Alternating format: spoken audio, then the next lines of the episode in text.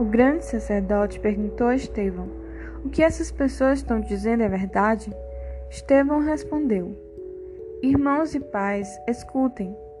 O glorioso Deus apareceu nosso antepassado Abraão quando este morava na região da Mesopotâmia, antes de ir morar na cidade de Arã.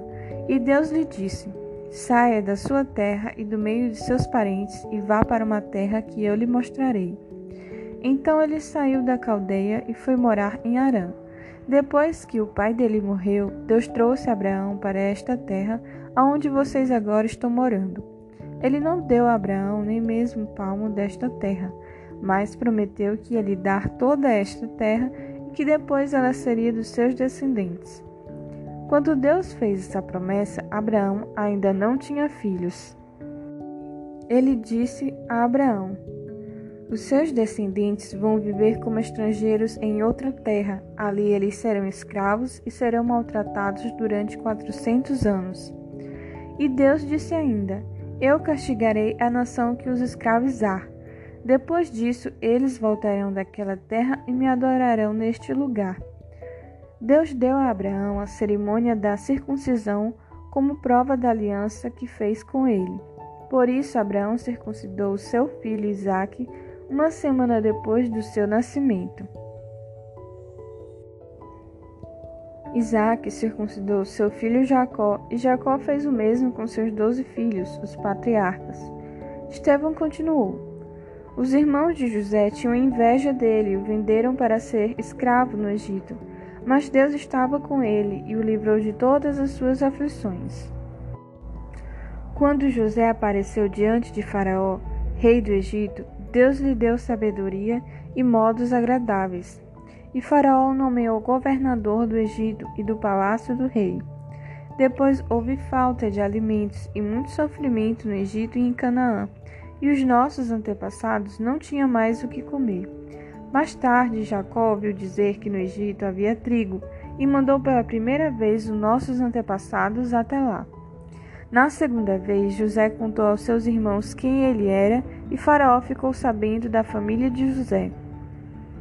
Então José mandou buscar o seu pai Jacó e todos os seus descendentes a fim de irem para o Egito.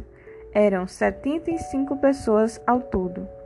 Jacó foi para o Egito, e ali ele e os seus antepassados ficaram morando até o dia da morte deles. Depois os corpos deles foram trazidos para Siquém, e postos no túmulo que Abraão tinha comprado dos descendentes de Amor por um certo preço. Quando estava chegando o tempo de Deus cumprir o juramento que havia feito a Abraão, o nosso povo tinha aumentado muito no Egito. Então, um rei que não sabia nada a respeito de José começou a governar o Egito. Esse rei enganou e maltratou os nossos antepassados, a ponto de obrigá-los a abandonar as suas próprias criancinhas para que elas morressem. Nesse tempo nasceu Moisés, que era uma linda criança, e durante três meses os seus pais cuidaram dele em casa. Mas, quando tiveram de abandoná-lo, a filha do rei o adotou e criou como seu próprio filho. E assim ele foi instruído em toda a ciência dos egípcios e se tornou um homem que falava e agia com autoridade. Estevão disse ainda: quando Moisés já estava com 40 anos, resolveu ir ver a sua gente, os israelitas. Ali viu um egípcio maltratando o homem do seu povo. Então defendeu o israelita e o vingou, matando o egípcio. Moisés pensava que os israelitas entenderiam que Deus ia libertá-los por meio dele, mas eles não entenderam. No dia seguinte, Moisés viu dois israelitas brigando e Tentando apartar a briga, disse: Homens, escutem, vocês são irmãos, por que estão brigando? Mas aquele que estava maltratando o outro empurrou Moisés para um lado e disse: Quem pôs você como nosso chefe, o nosso juiz? Você está querendo me matar como matou o egípcio ontem? Quando Moisés ouviu isso, fugiu do Egito e foi morar na terra de Midian, e ali nasceram dois filhos dele. Quarenta anos mais tarde, quando Moisés estava no deserto, perto do Monte Sinai, um anjo apareceu a ele no meio do fogo de um espinheiro que estava queimando. Moisés ficou admirado com o que estava vendo e chegou perto para ver melhor.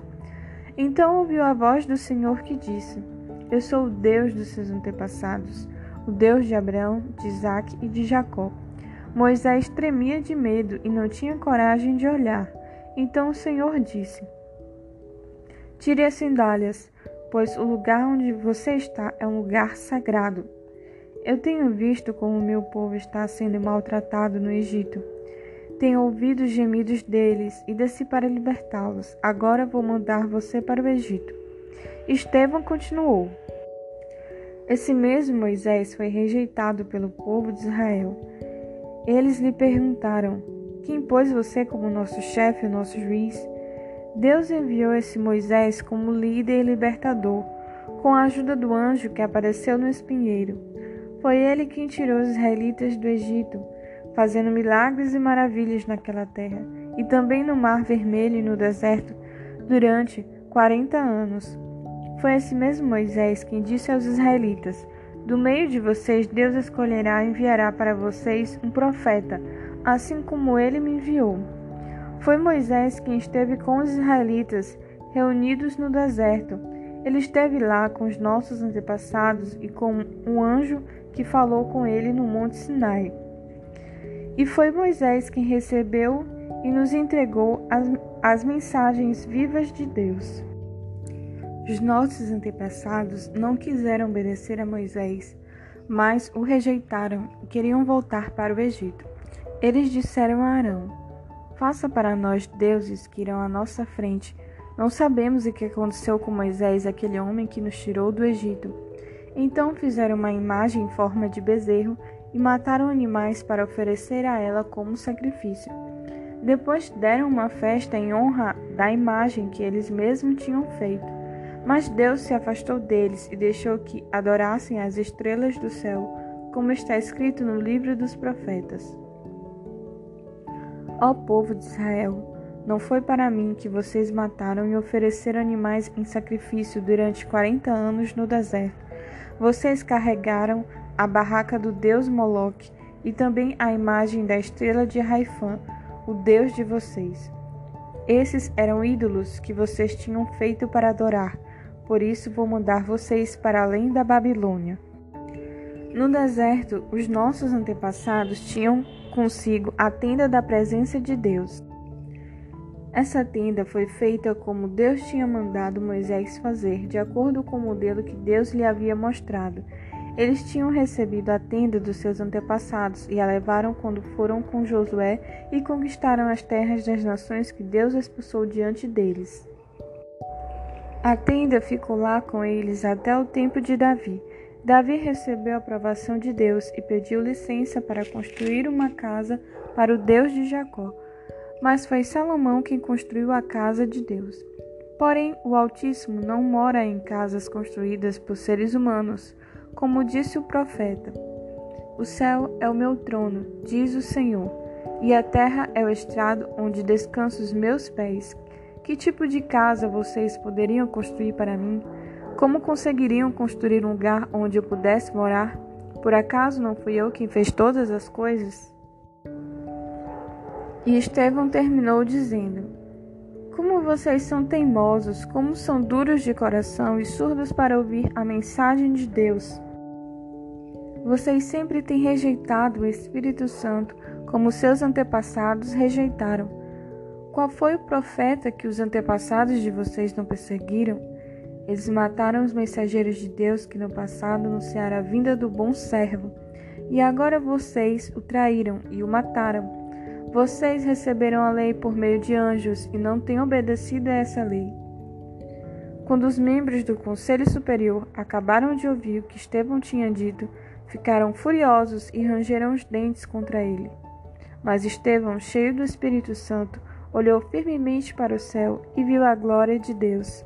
E viu também Jesus em pé, ao lado direito de Deus. Então disse: Olhem, eu estou vendo o céu aberto e o filho do homem em pé ao lado direito de Deus. Mas eles taparam os ouvidos e gritaram bem alto. Avançaram todos juntos contra Estevão.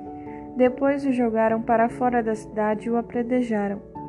e as testemunhas deixaram um moço chamado Saulo tomando conta das suas capas. Enquanto eles atiravam as pedras, Estevão chamava Jesus, dizendo: Senhor Jesus, recebe o meu espírito. Depois ajoelhou-se e gritou com voz bem forte: Senhor, não condenes esta gente por causa deste pecado. E depois que disse isso, ele morreu.